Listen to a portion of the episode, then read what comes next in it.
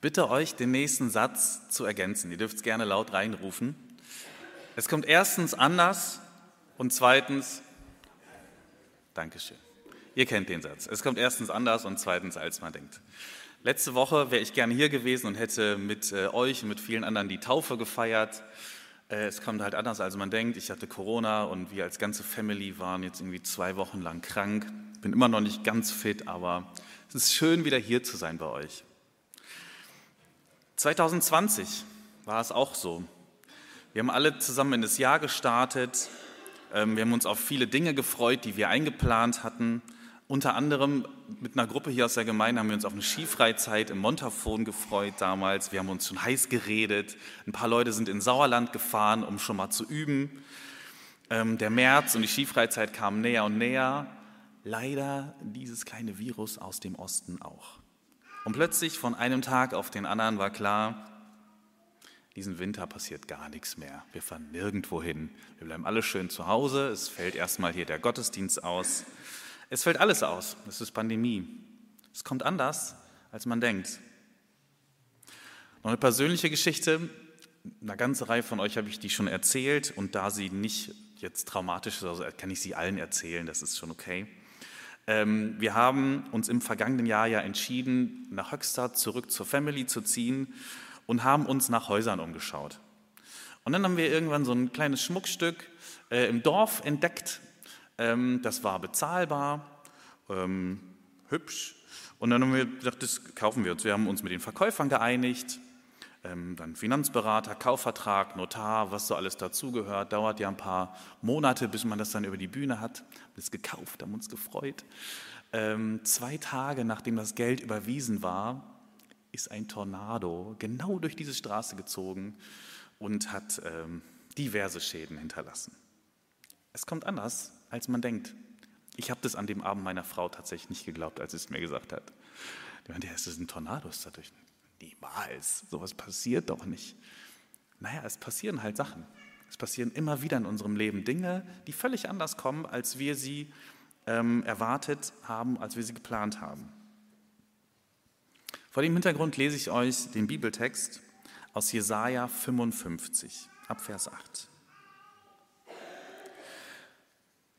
Denn meine Gedanken sind nicht eure Gedanken und eure Wege sind nicht meine Wege, spricht der Herr, sondern so viel der Himmel höher ist als die Erde, so sind auch meine Wege höher als eure Wege und meine Gedanken als eure Gedanken. Denn gleich wie der Regen und Schnee vom Himmel fällt und nicht wieder dahin zurückkehrt, sondern feuchtet die Erde und macht sie fruchtbar und lässt wachsen, dass sie gibt Samen zu sehen und Brot zu essen, so soll das Wort, das aus meinem Mund geht, auch sein. Es wird nicht wieder leer zu mir zurückkommen, sondern wird tun, was mir gefällt, und ihm wird gelingen, wozu ich es sende. Denn ihr sollt in Freuden ausziehen und im Frieden geleitet werden. Berge und Hügel sollen vor euch her frohlocken mit Jauchzen und alle Bäume auf dem Felde in die Hände klatschen. Es sollen Zypressen statt Dorn wachsen und Myrten statt Nesseln. Und dem Herrn soll es zum Ruhm geschehen und zum ewigen Zeichen, das nicht vergehen wird. In Israels Geschichte ist es oft anders gekommen als gedacht. Den Juden damals in Babylon, als der Text geschrieben wurde, oder der wurde ein bisschen später geschrieben, den Juden in Babylon war eine triumphale Rückkehr zurück nach Jerusalem prophezeit worden. Ähm, ihnen ist angekündigt worden, ebnet die Berge ein, die Hügel, füllt die Täler auf. Gott führt sein Volk endlich nach Hause. Es geht heim. Das wird großartig. Die Hoffnung war riesig. Die Realität war anders. Ja, es gab eine Rückkehr, aber die war eher mühsam als glorreich, eher kümmerlich als triumphal. Müde hat sich damals ein relativ kleiner Tross von Menschen ähm, durch die Wüste nach Jerusalem gekämpft, nur um dann in einer völlig zerstörten Stadt anzukommen, auf Feinde zu treffen und gegen viele Widerstände Aufbauhilfe leisten zu müssen. Das war wirklich alles andere als triumphal. Hinter den ersten Versen, die ich gelesen habe, ähm, die sind ja eine Zusage, meine Gedanken sind viel höher als eure Gedanken und meine Wege sind höher als eure Wege. Hinter diesen Versen ähm, steckt ganz viel Zweifel vom Volk Israel. Ganz viel Zweifel, ist das denn wirklich so? Ähm, hat Gottes Wort wirklich Kraft? Wir haben das schon viel zu oft anders erlebt. Sind wir nicht schon das letzte Mal enttäuscht worden? Kann ich mich darauf verlassen, was Gott sagt, oder geht es eigentlich gar nicht? Gottes Wort. Was ist es eigentlich, wenn man sich darauf verlassen soll? Was ist es eigentlich? Wie wird es hier beschrieben? Das ist ganz, ganz interessant, was Jesaja hier macht. Ich will mal ein bisschen einen Schritt zurücktreten und über das Wort Gottes, aber auch das Wort oder ein bisschen Sprache ganz allgemein was sagen. Ein Wort oder ein Satz erhält ja nicht nur eine Information. Das wissen wir entweder alle oder wir spüren es alle, das ist völlig klar. Und seit Friedemann Schulz von Thun haben wir da auch ein Bild und eine Sprache für. Das war ein äh, weiß nicht, Psychologe, Sprachwissenschaftler, ich weiß es gar nicht ganz genau. Ähm, der hat äh, ein Modell entworfen, das fast jeder von uns kennt, dem man irgendwann mal in der Schule begegnet. Und er hat gesagt, bei jedem Wort bei jeder Aussage gibt es vier Seiten von einer Botschaft. Das erste die Information, das zweite der Appell, die dritte Ebene ist die Selbstaussage, was sage sag ich über mich aus, und das vierte ist die Beziehungsaussage. Was sagt das, was ich sage, eigentlich über uns beide aus? Machen wir einen Beispielsatz. Ähm, ein Kind fällt auf die Knie, wir laufen sofort hin, heben es auf, trösten das Kind und sagen, alles wird gut, alles wird gut. Da stecken unterschiedliche Bedeutungen drin. Das erste ist die, die Sachebene. Naja, ob alles gut wird, können wir gar nicht wissen. Aber ähm, wir können, die Sachebene ist, du musst nicht ins Krankenhaus. Das ist schon okay. Ich kenne äh, kenn das. Das zweite ist der Appell an das Kind. Du darfst dich beruhigen. Du darfst jetzt zur Ruhe kommen und durchatmen. Das dritte ist die Selbstaussage. Ich sage über mich, hör mal, ich bin der Große, ich habe Erfahrung mit Schürfwunden, ich bin schon oft hingefallen, das kann man überleben, guck mich an. Das vierte ist die Beziehungsebene und da sage ich dem Kind, weißt du was, du kannst dich komplett auf mich verlassen. Ich bin für dich da und du bist bei mir in guten Händen. Das alles steckt drin in dem einen Satz, wenn wir dem Kind sagen, alles wird gut. Dieses Modell ist total toll. Ähm, weil das ähm, Sinn macht und uns ganz viel darüber erzählt, was wir den ganzen Tag so sagen. Jesaja hatte jetzt natürlich theoretisch keine Ahnung von Friedemann Schulz von Thun, hat nie von ihm gehört. Ähm, aber intuitiv wussten die Hebräer das damals auch schon. Bei denen war es jetzt allerdings so, dass die in Sprache und in Worten noch mehr Bedeutung gesehen haben. Nicht nur diese vier Ebenen, für die für uns dann schon ganz viel erklärt ist, sondern da kommt noch etwas dazu, das wir so gar nicht vor Augen haben. Und zwar enthält Gottes Wort viel, viel mehr. Wenn Gott spricht, dann gibt es nicht nur eine Sachinformation, sondern dann wird mit der Aussage erstens die Absicht von dem Sender ähm, oder die steckt in dem Wort. Zweitens steckt da drin der Wille des Absenders und drittens die Kraft, diesen Willen auch umzusetzen. Macht das Sinn? Also wenn äh, die Hebräer von einem Wort sprechen, dass das Gott spricht vor allem, dann steckt da drin viel mehr als die Aussageabsicht, sondern der Wille und die Autorität Gottes gehen mit dem Wort mit und verändern dann was. Das Wort Gottes wird deshalb auch losgeschickt, steht hier finde das ganz, ganz sympathisch ausgedrückt bei Jesaja. Ähm, das Wort wird losgeschickt wie ein Bote.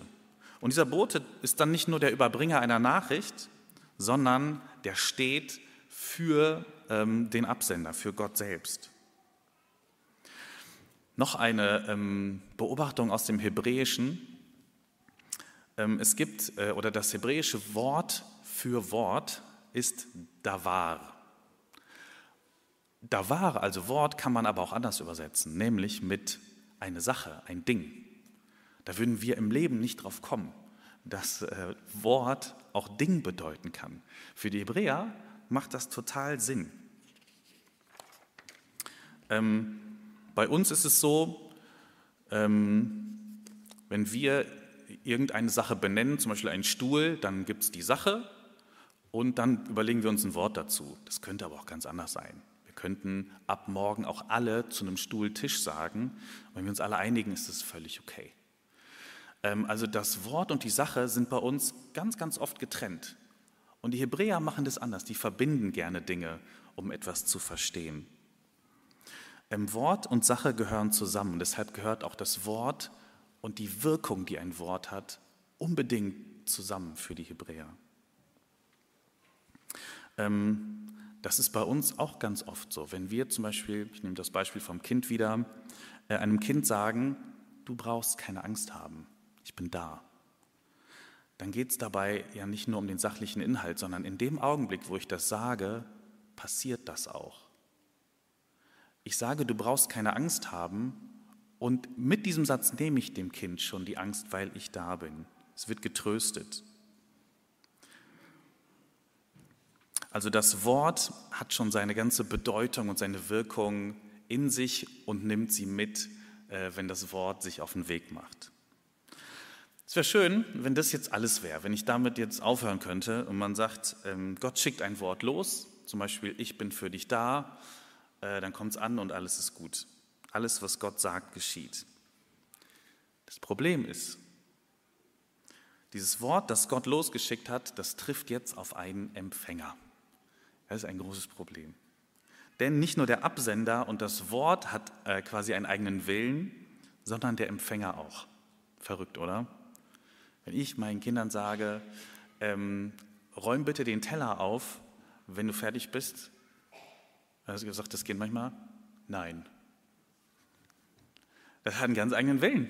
Ähm, richtig, richtig schön, dass das so ist, aber manchmal auch nervig. Ähm, dass ein Empfänger tatsächlich Nein sagen kann. Wir werden alle unter anderem von dem Satz angetrieben, mein Wille geschehe. Das möchten und das brauchen wir alle. Und zum gewissen Teil ist das auch super und wichtig. Du musst was wollen, sonst kannst du dich nie irgendwo durchsetzen. Du darfst auch was wollen. Unser Wille hat aber seine Grenzen. Unser Wille muss eingegrenzt und gezügelt werden. Was ein zügelloser Wille ist, ähm, sieht man manchmal daran, wie gierig wir als Menschheit sein können. Der Wille, ungezügelter Wille kann alles verschlingen. Mein Wille kann doch nicht der Maßstab für diese Welt sein, oder? Deiner übrigens auch nicht. Wenn unsere Gedanken, wenn unsere Ideen, unser Wille, ähm, wenn wir das unbedingt durchsetzen wollen, dann ist unser Wille irgendwann eine Spielart der Hölle. Es wäre wirklich schlimm. Bisschen harmloser äh, hat das der Film Bruce Almighty durchgespielt. Ich vermute, einige von euch kennen den Film. Ähm, in dem Film Bruce Almighty geht es um einen sehr unzufriedenen Reporter. Der hat äh, Leute, die sind besser als er, dann wird er gekündigt, äh, ist tot, unglücklich und unzufrieden. Ähm, der bekommt dann irgendwann äh, oder plötzlich die Fähigkeiten von Gott äh, verliehen und merkt, ich, ich habe Fähigkeiten. Ich kann plötzlich durchsetzen, was ich will. Ähm, und das macht er dann natürlich auch, komplett egoistisch. Also aus seinem Kleinwagen wird ein Porsche. Ähm, er zieht mit einem Lasso den Mond näher an sich heran, damit er größer wirkt und er seine Freundin beeindrucken kann. Ähm, als dann irgendwann die Menschen anfangen, ihm ihre Gebete zu schicken, also ihren Willen, ähm, ist er völlig überfordert und antwortet einfach immer mit Ja, ja, ja, ja, ja, ja, wieso nicht? Ist doch kein Problem. Ähm, plötzlich fangen aber alle an, im Lotto zu gewinnen. Ähm, es gibt ein Riesenchaos und es sind nur die harmlosen Sachen. Der Mond, der näher gerückt ist, verursacht plötzlich Überschwemmungen. Das funktioniert natürlich nicht, das hatte ja alles seine Ordnung. Irgendwann erkennt er, ähm, dass es keinen Sinn macht, Gott zu spielen. Wir können das nicht. Es macht keinen Sinn, den eigenen Willen immer durchzusetzen, sondern man muss den Willen Gottes immer wieder anerkennen. Gottes Gedanken sind höher, viel, viel höher als unsere Gedanken. Gottes Wege sind weiser als unsere Wege. Gottes Wille ist besser als unser Wille. Und deshalb ist zum Beispiel das Vaterunser auch so wichtig. Deshalb üben wir das fast jeden Sonntag und sagen, Vater unserem Himmel, dein Wille geschehe.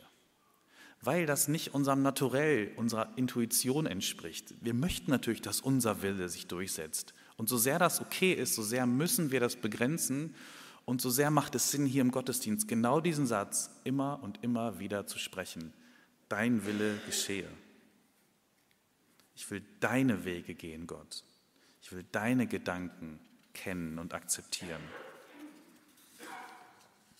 weil sie höher sind als mein und deshalb vertraue ich mich ihnen an. Dein Wille geschehe ist natürlich ein krasses Gebet. Es ist wahnsinnig schwer, den eigenen Willen loszulassen, die eigenen Gedanken loszulassen, die man nährt und nährt und um die man sich kreist. Es kann aber nichts Besseres passieren, als dass sich Gottes Wille durchsetzt. Ich vermute, ihr habt es irgendwann schon mal erlebt, dass ihr etwas unbedingt wolltet, ihr habt es durchgesetzt und am Ende gedacht, naja, ich hätte mich ein bisschen weniger bemühen sollen, das ist jetzt unangenehm.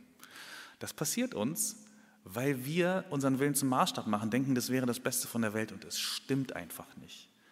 Gottes Wille, wenn der sich durchsetzt, das ist das Beste, was uns passieren kann.